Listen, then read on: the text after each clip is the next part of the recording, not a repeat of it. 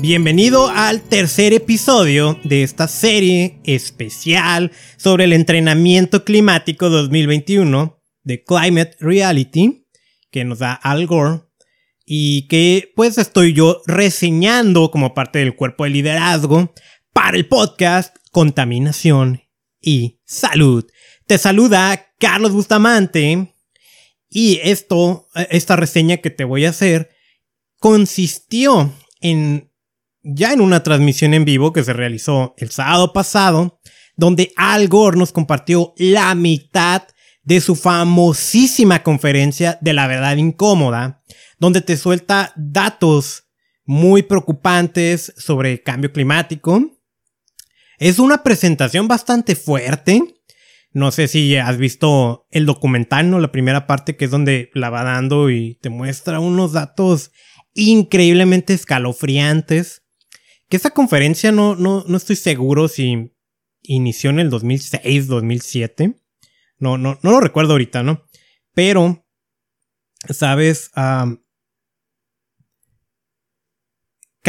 cada año, ¿no? Se va esforzando porque sea, pues, bastante directa. No se guarda nada. Es bastante persuasiva. Sí, y... no necesito ser un especialista en el tema para comprender, después de presenciar toda la magnitud de, lo que te sobre todo es muy gráfica, ¿no? Entonces no, necesitas ser un especialista para que después de haberla visto, sí comprendas que es una crisis que merece mucho más atención de la que ya tiene. Esta sesión estuvo repartida en dos presentaciones, ¿sí? Hubo una rápida de alrededor de 10 minutos con la que voy a empezar ahorita que es sobre justicia climática y pueblos indígenas de Lady Page. Lady es un personaje que de verdad encarna lo que viene siendo un, un guerrero por la tierra, ¿no? Ella se le puso ni más ni menos que al corporativo Monsanto y le ganó. ¿Y qué fue lo que ganó? La prohibición para el uso de soya transgénica en México si estás en el área ambiental, eh, entiendes muy bien eh, quién es Monsanto. Los ambientales lo tenemos como una especie de diablo, ¿no? Que amenaza la seguridad alimentaria o alimenticia internacional con ese tema de el transgénico. Y mira, yo, de repente no es que esté del todo en contra con, con la investigación de aplicada a organismos genéticamente modificados. Inclusive creo que los alimentos se pueden hacer de mejor calidad. Alimentos, entre comillas, naturales de mejor calidad, haciendo modificaciones genéticas. Sí creo que eso puede pasar. No obstante, hay muchas dudas sobre la repercusión a nuestra salud por el consumo de esos alimentos como tal, ¿no? O sea, el, consumo directo. Pero también, y, esto sí no hay dudas, es que muchas, muchas veces cuando tú tienes un organismo genéticamente modificado, un alimento transgénico, vas a tener contaminación por pesticidas. Es el caso de lo que ocurre con el glifosato. El glifosato mata el cultivo, la planta sobre el que se rocía, y la mata completamente. Y, pues el glifosato, entonces, ¿cómo se utiliza en los cultivos? Pues son organismos que han sido modificados genéticamente para poder aguantar ese pesticida. Y entonces estamos consumiendo alimentos con glifosato. ¿Ok? Entonces Lady Page le ganó, le ganó a Monsanto aquí en México. Nos compartió unos datos, bueno, me, gustó su presentación no la voy a comentar toda, solo algunos puntos que ella dice, pues la Tierra es un ser vivo, no basta con decir que se toman acciones cuando deforestamos, cuando se extrae agua para monocultivos. Em, y, ella se refiere a que, pues no nada más hay que decirlo, hay que tomar acción en contra de eso. ¿Sí? Habla sobre que generaciones atrás, quienes habitaron el planeta no cuidaban la Tierra. Ahora, hoy a nosotros, lo que nos toca es preparar a las siguientes generaciones. Y la parte central, ¿no? El mensaje que más me gustó de su presentación, y diría que de todo el día, es este. Aprovechar solamente lo que necesitamos para vivir. Te lo voy a volver a decir. Aprovechar solamente lo que necesitamos para vivir. Creo que esa es una parte esencial de la protección al medio ambiente. Muy relacionado con el consumismo, por supuesto. Es... Tenemos ah, necesidades, ¿sí? Ah, ah, digo, me gustaría echarme una charla completita entre antropología y filosofía y, así, ¿no? Sobre quiénes somos los humanos, cuál es la naturaleza del humano, porque somos bien creativos, somos bien ingeniosos, tenemos algunas cosas que nos pueden diferenciar de otro tipo de ser vivo, y esto no lo digo en un sentido de superioridad, lo digo en un sentido de naturaleza humana, y a veces nos pasamos. Y nos pasamos cuando consumimos cosas que realmente no necesitamos. Y, bueno, en, la visión moderna, ¿no? De, lo, lo podemos identificar con ese tema de que estamos consumiendo muchísimas cosas, alimentos, productos electrónicos, sí, que, que vamos adquiriendo, eh, vestimenta, varias cosas, ¿no? Que también eh, eh, se ha mencionado en este podcast y que cuando pensamos, en el fondo, no lo necesitamos. Y yo tengo una visión un tanto, pues le puedes decir metafísica o espiritual, ¿no? Que, y, y lo estuve pensando, ¿no? Desde que escuché a Lady decirlo. Y creo que entre más consumimos cosas que no necesitamos, más nos alejamos de quienes somos. Tómalo, toma esto si te sirve, si no, pues quédate con esa parte de cualquier manera, ¿no? Nada más hay que tomar lo que se necesita. E, eso, eso le hace bastante bien a nuestro planeta. De repente al Producto Interno Bruto y eso no, ah, porque bajaríamos el consumo. Pero pues el mundo está cambiando y, se requieren múltiples cambios, incluyendo en la economía, para poder tener esperanza para el futuro. También nos habla pues sobre los alimentos que hay que cuestionarnos, ¿no? ¿Dónde se cultivaron? ¿Qué precio se pagó por, por ese consumo? Hablando de, las comunidades que viven cercanas a, a, esos cultivos, ¿no? Eso fue un resumen muy breve de, Lady Pech. Y, e inmediatamente pasamos con el líder, el líder líder de Climate Reality Project, el ex vicepresidente Al Gore, que años y años ha tenido su lucha con el cambio climático, que viene siendo uno de los máximos representantes, que no es el único, ¿no? Hay, hay muchos líderes de muchos otros movimientos, pero es de los más visibles. Esa presentación que tiene de la verdad incómoda tal vez es a nivel ambiental la conferencia más popular que existe.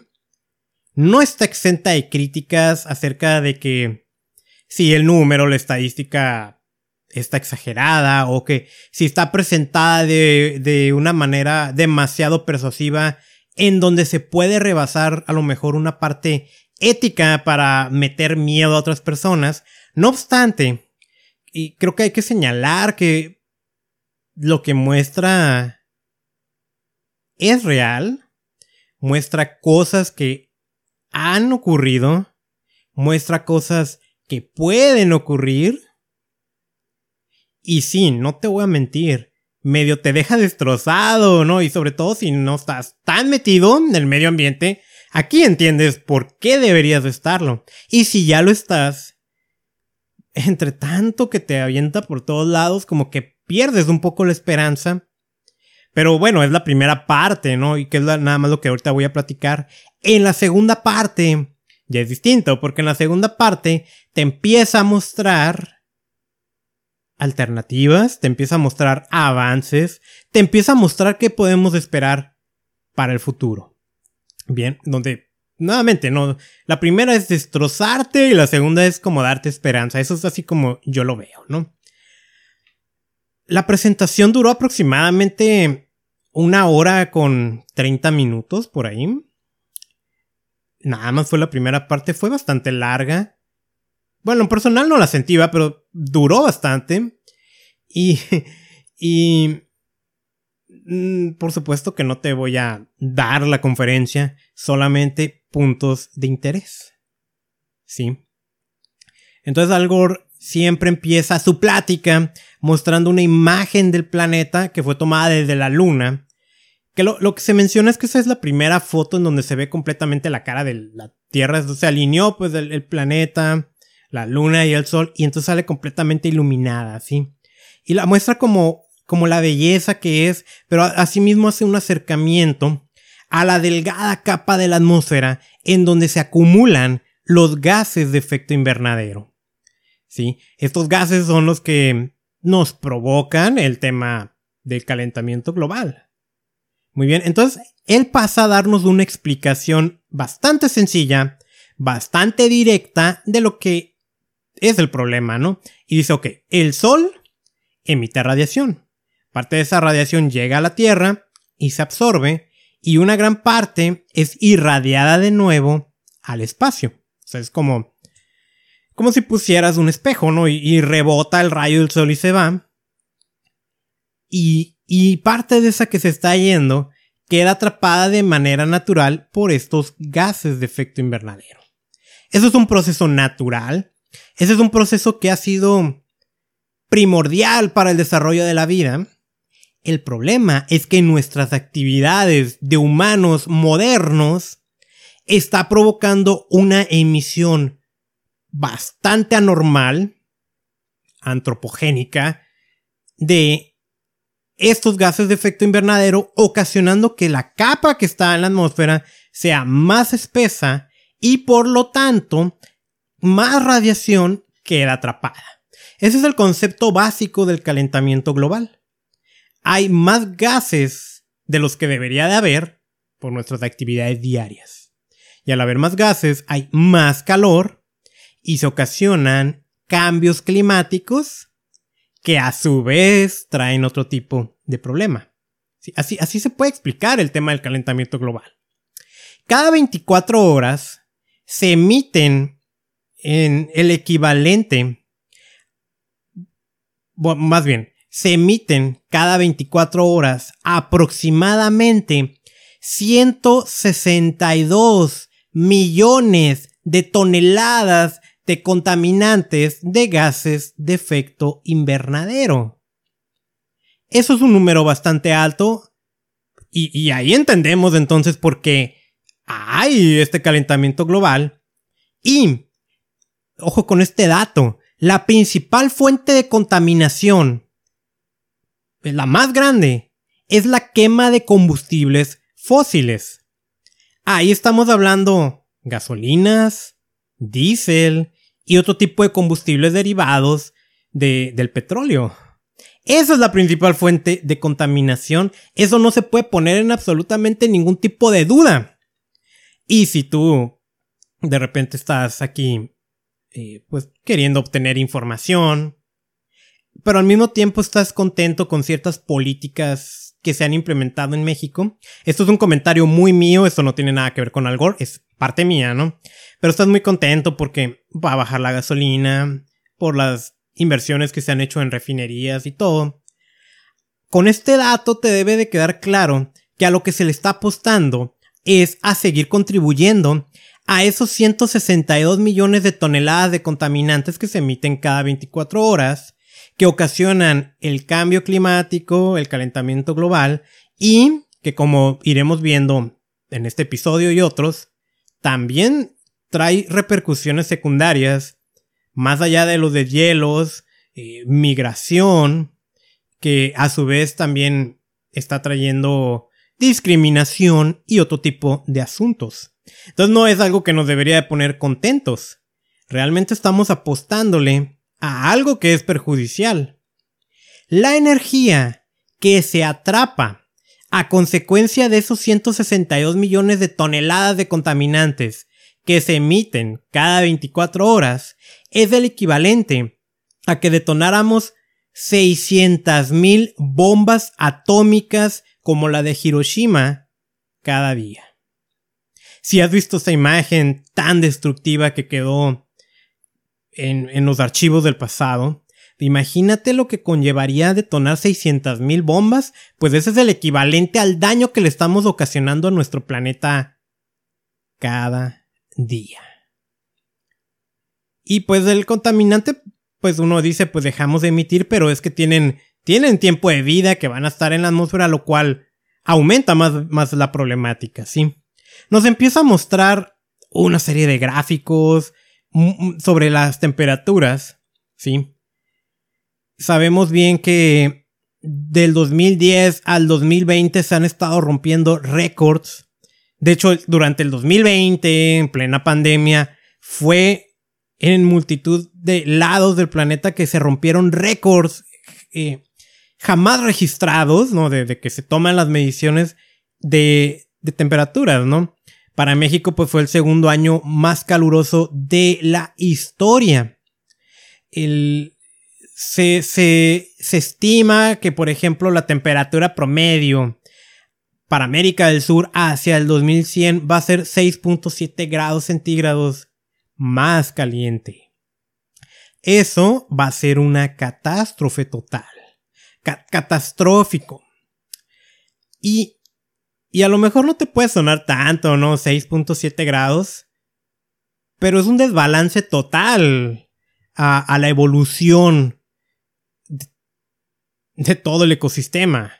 ¿Sí? No, nos empieza a dar también datos que han ocurrido en varias partes del mundo. Por ejemplo, en Oman que se registró en el 2008 en la noche. Hubo un día que se registraron 42.6 grados centígrados en la noche. Y el detalle es que, que la ciudad permaneció por encima de los 41.6 grados centígrados por 51 horas. Eso es un riesgo enorme a la integridad de las personas. Porque pues también nosotros regulamos nuestra temperatura corporal, donde pues las horas nocturnas son muy importantes y, y pues esto ocasiona muertes, sí, básicamente, ¿no? El 93% del calor entra a los océanos. Y esto también mostró nuevos récords de temperaturas medidas que en el 2020 y que en los últimos 20 años ha ido aumentando ahí en el océano. ¿Sí? Lo cual también eh, va a ser terrible, sí, para la vida acuática. Y, aunque pensaba, ¿no? Si decir que la vida acuática es el sostén para la vida en general, ¿no? Para nosotros. La, la realidad es que todo es una cadena. Y en donde un eslabón se rompa, la cadena queda inservible. Entonces, a lo mejor no podemos ver cuál es el componente más importante de la naturaleza, sino que hay que proteger a todo. Los efectos meteorológicos que podemos esperar a raíz de este aumento de las temperaturas, por ejemplo, si la temperatura en los océanos sube, el vapor de agua sube, ocasionando lluvias más agresivas. Y ni que hablar, ¿no? De huracanes y otros fenómenos. Todo eso que cuando ocurre, daña las ciudades, daña cultivos, en algunos lados deja la tierra inservible, ocasiona que la gente tenga que mover del lugar donde vive y ahí vemos migración. ¿Sí? Y la migración, pues lo vuelvo a decir, ¿no?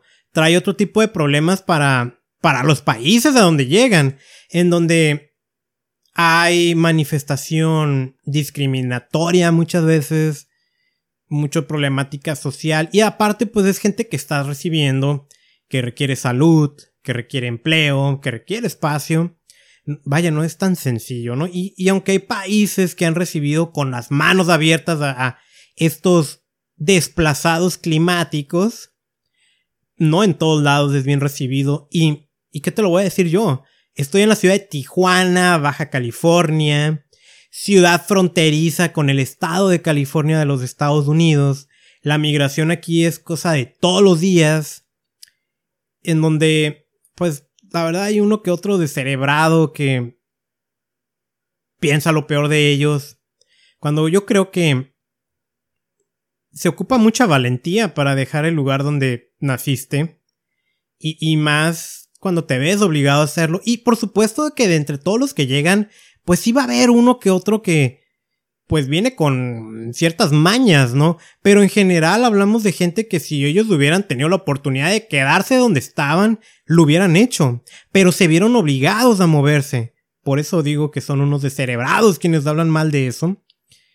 Los, tildan de cosas que ni son más del caso, ¿no? Pero bueno.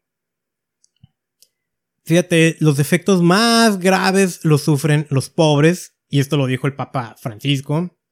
Sí, el, las tormentas que te mencionaba son más frecuentes y esto le ocurre mucho al Caribe.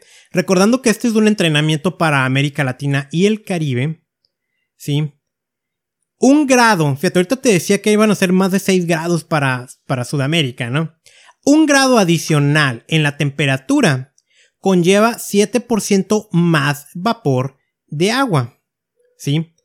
Hasta ahorita lo, que se estima es que hay 5% más vapor en océanos que hace 30 años. Y uno de los efectos meteorológicos que tenemos a consecuencia es algo denominado bombas de lluvia.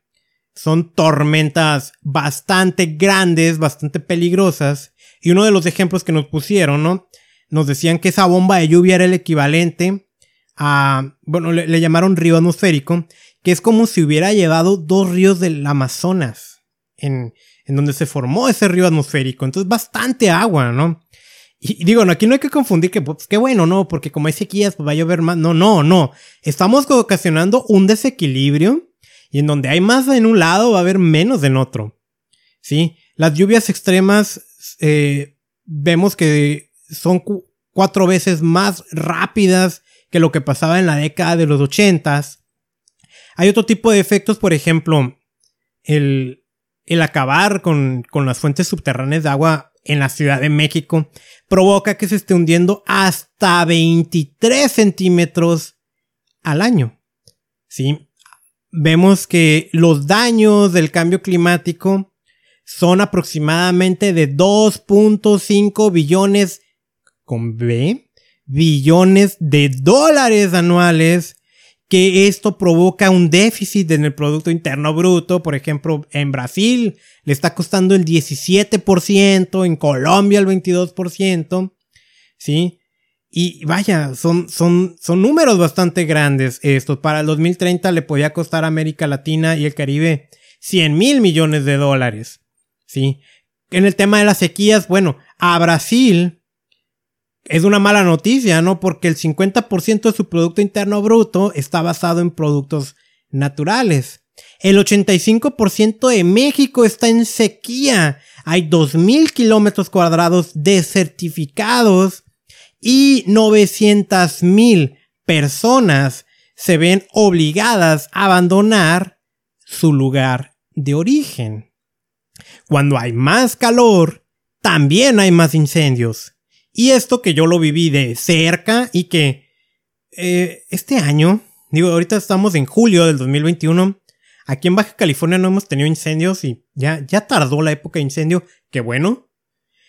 Pero el año pasado fue muy distinto, ¿no? Y en el caso, aquí a un ladito de mí, en California, en el 2020 se reportaron 8.500 incendios lo que ocasionó la pérdida de 1.7 millones de hectáreas. Y el humo de los incendios viajó hasta un millón de millas de distancia de su lugar de origen. Recuerdo cuando estuvieron los incendios, que, no, no fue en julio del año pasado, fue como en septiembre, creo. Creo, no, no, no, no recuerdo, ¿no? Pero fue en verano. Verano muy caluroso, por cierto. Y pues en verano hay mucho sol, ¿no? Y al día siguiente estaba en apariencia completamente nublado. De hecho, el clima refrescó bastante. Pues la gente estaba contenta. Lo que esas personas no sabían es que esa nube eran humos de incendio. Y e, eso representó un riesgo brutal a nuestra salud. Porque aunque estuvo en una capa bastante alta en la atmósfera, los sensores de calidad del aire que tenemos no, detectaran, no detectaban la contaminación porque estaba muy arriba. Sí bajó. Bajó la, la contaminación a nivel del suelo y ocasionó niveles de contaminación peligrosos. Y pues la contaminación una de las cosas que provoca es reducir el sistema inmunológico, lo cual en plena pandemia, pues qué quieres que te digan, ¿no? Terrible, terrible. Y mira, el, la contaminación provocada por incendios provoca más hospitalizaciones que cualquier otra forma de contaminación del aire. Y pues lo que yo interpreto de eso es que los humos de incendios son más peligrosos. Es la forma de contaminación más terrible. En Australia, que te recordarás también en el 2020 que hubo muchos incendios, el humo de esos eventos le dio la vuelta al planeta. Y al final, pues hablamos de que eso que se quema, porque hay más sequías que podemos atribuirlas al cambio climático, ocasiona a su vez más emisión de gases de efecto invernadero. En general vamos a hablar del dióxido de carbono, CO2, que hay más gases. Empeorando aún más el escenario. Por cada grado centígrado que aumentan, los relámpagos aumentan del 10 al 12%. Se estima que en California 14.000 rayos fueron responsables de más de 900 incendios en California. Asimismo, hay otro tipo de impactos que ocasiona, este fenómeno. Tenemos a los alimentos, al agua, a las enfermedades, ¿no? Por ejemplo, el tema del agua. A nivel mundial. La estadística dice que el 69% del agua está destinada a uso agrícola. Este es un número muy consistente en casi todos los países del mundo. Aquí en Baja California también ya tenemos problemas con disponibilidad del agua. La mayor cantidad del agua se utiliza eh, en actividad agrícola, ¿no? Digo, ciertamente hay algo de razón cuando la gente se burla que dicen que, le cierre la llave al agua, pero pues el gasto de nosotros es poco. No obstante, no, no. Yo, yo sí soy como una vez lo comenté, de la idea de que tenemos que empezar cada quien, ¿no? Desde nuestra propia casa, porque si no somos capaces de poner orden en nuestra casa, ¿cómo vamos a exigir orden a una mayor escala? No obstante, pues ahí está el dato. 69% del agua se destina a uso agrícola, 19% a uso industrial y el 12% a uso doméstico. A mayor temperatura hay menor suministro pero mayor demanda. ¿Sí? El 40% de la población mundial ya tiene escasez de agua. Los glaciares se están perdiendo. Eh, vimos varios ejemplos de, de, Sudamérica, por ejemplo, en, en, en Argentina, un glaciar que se está perdiendo. Perú ha perdido un tercio de sus glaciares en los últimos 50 años. ¿sí? En los Andes se está viendo un... Um, se está tratando de pintar las rocas de blanco en un modo un poco desesperado de, de amortiguar las temperaturas. Sí, tenemos el, otra vez, ¿no? El tema de los refugiados, de los migrantes, ¿no? Que son refugiados. Y yo te decía ahorita la palabra discriminación, pero vamos a cambiarla por xenofobia provoca xenofobia. ¿Sí? gran parte del Medio Oriente y África del Norte van a quedar inhabitables. Algunos casos son inhabitables ya por las temperaturas, ¿sí?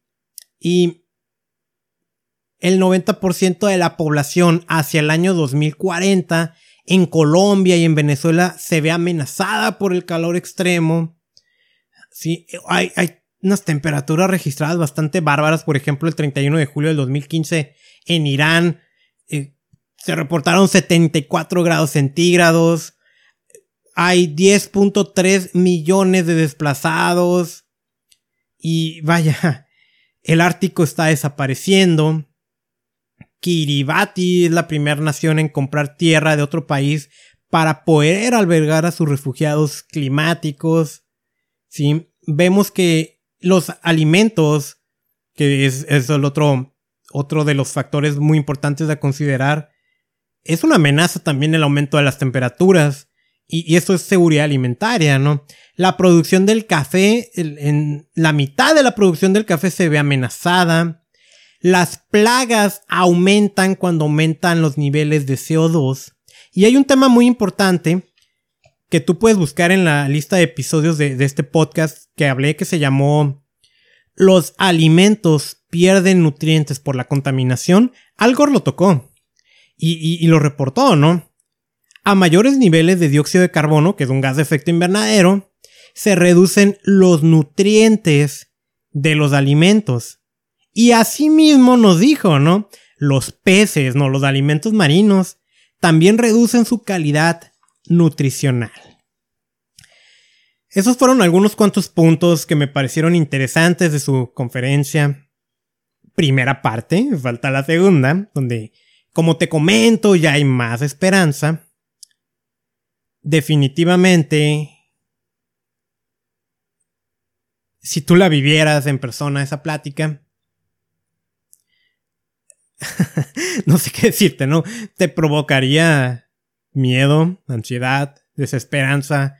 ¿Creerías en un apocalipsis ecológico? Pero fue la primera parte. En la segunda parte, él da esperanza justificada con datos técnicos. Para comentarte y tengas una idea ¿no? de, de lo que continuó el entrenamiento, Acabando la conferencia, nos reunimos un grupo de personas. Eh, yo te decía que soy mentor climático, ¿no? Entonces, a un grupo de 25 personas que se están entrenando, pues que me toca a mí mentorear, se reunieron, nos reunimos, platicamos lo que se sintió y ahí realizamos una pregunta al grupo de expertos de Al Gore.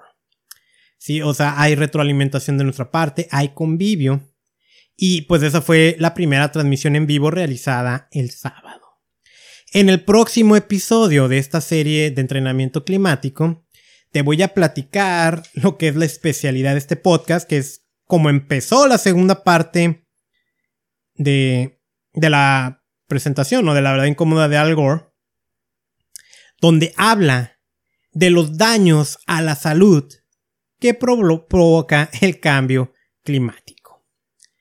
Para este episodio aquí lo vamos a dejar. Espero que te resulte interesante. Por supuesto que no te puedo transmitir todo, no todo, todo, porque sí llevaría más tiempo y aquí la idea es que tengas una idea cercana de lo que se puede vivir en el entrenamiento, sobre todo porque si tú todavía no te has formado como un líder climático, puedas tomar el entrenamiento en la siguiente convocatoria, que va a ser en octubre 2021. Así que si te gustó esta información, compártela con alguien que creas que le pueda interesar. Te invito a que te suscribas a este podcast desde la aplicación que me estés escuchando. Es gratis. Eh, sígueme en redes sociales como Contaminación y Salud. Soy Carlos Bustamante y mi misión es enseñarte a proteger tu salud de la contaminación.